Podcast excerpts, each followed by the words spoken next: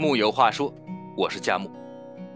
前些日子看到汪曾祺的一句话：“忍，是一种非常庸俗的人生哲学。”佳木，我觉得呀，或许忍并不庸俗，但忍需要底线。不忍是对待某些事最好的方法。我想起以前的一个同事，他非常隐忍。换而言之，非常的好欺负。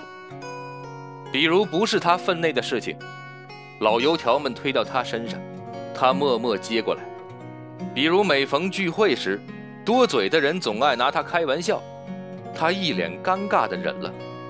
甚至到后来团队工作出现了失误，他都能很自责，即便不是他的错。他常说：“算了算了。”林语堂曾说过，中国人最糟糕的特点之一就是遇事忍耐。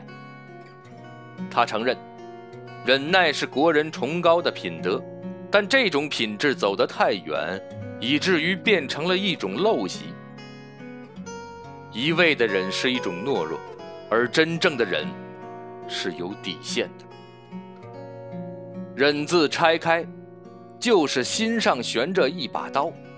中间有个度，待在合适的位置，心便无碍；若逾越界限，就流血不止。古人云：“忍一时风平浪静，退一步海阔天空。”可万事皆有度，忍过了头，便是滔天骇浪。去年，武汉某高校的研究生陶崇元跳楼自杀，引起社会轰动。陶崇元本科毕业，保送华中科大研究生，但其导师王攀以优先推荐留学的条件将陶留在本校读研。之后，便是陶崇元忍让而趋近毁灭的开始。导师把他当外卖小哥，想吃饭时只要说一声，陶崇元就要把饭送到眼前，还不能重样，要笑脸相迎。毕恭毕敬。导师把他当男佣，每天晚上陶都要到导师家按摩、洗衣服，甚至还提供较早服务。导师侮辱他人格，逼着他当众说出“爸，我永远爱你”。但陶崇元都逆来顺受地做了，因为他想出国留学。可当导师威胁要取消其推荐资格时，他还是忍了，忍过了头，不知如何反抗。他向家人提起这事，家人回应：“再忍忍吧，能不翻脸就不翻脸，再挺几个月就过去了。”甚至家里人看到年初相似的杨宝德自杀事件时，还告诉儿子：“无论发生什么事，你都要坚强，想想爸爸妈妈。”父母并没有让陶崇元宣泄压抑的情绪，也没告诉他正确的解决方法，而是用亲情绑架他，让他去忍。最终，陶崇元选择了另外一条路，他自杀了。林语堂说：“培养忍的学校却是中国人的大家庭，这里有一大群妯娌媳妇儿、姐夫妹夫、内兄内弟。”大伯、小叔、父亲、儿子等等，他们从孩提时起就从实际的需要和父母的教诲之中学到忍让。没有原则、没有底线的让别人忍一忍，无疑是在纵容恶人作恶，让好人无底线的懦弱。都说菩萨低眉，我佛慈悲，殊不知，菩萨亦有金刚怒目之时。我们提倡的忍是有分寸的忍，能忍他人之不能忍是成大事之人，但需要一个底线，碰到了这个底线就要反击。少时看《水浒传》，最喜欢鲁智深，性情爽快，绝不忍让。那时觉得林冲很怂，被人欺负了还一直忍让，坏人就会得寸进尺。后来才觉得。鲁智深现实少有，而林冲却是我们每个人的缩影。只是林冲最终反抗了，我们却在忍让的路上越走越远，要么在忍耐中自毁，要么在忍耐中爆发。原本林冲是八十万禁军教头，事业有成，家庭和睦，但却被高衙内搅局。为了前程似锦的工作，为了幸福美好的家庭，林冲不得不忍。所以，当妻子被调戏，他忍住了。即便鲁智深想打，也被他拦住。后来受陷害，误入白虎堂，被发配沧州。面对差人的一路刁难，林冲也是笑脸赔不是。虎落平阳被犬欺，常人早已不能忍耐，但林冲都忍了。金圣叹评价林冲：熬得住，坐得彻，精准无比。林冲熬得住，但也坐得彻，忍无可忍时爆发起来，十分害人。面对奸诈之人，该反抗绝不手软。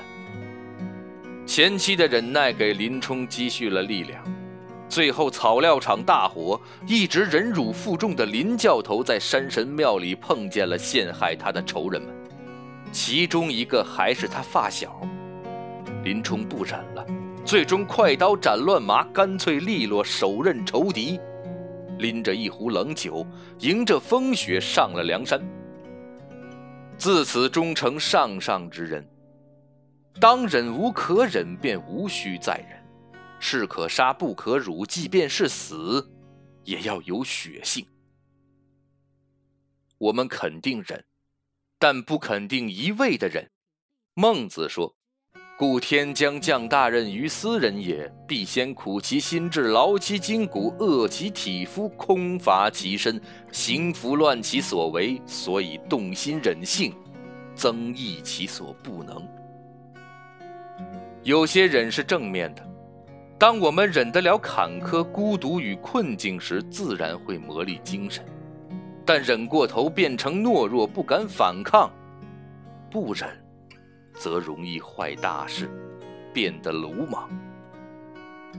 我们的忍需要一条底线，这条线往大了说，国耻大义不忍，凶恶蛮横不忍；往小了说，人格侮辱不忍，触犯原则的不忍。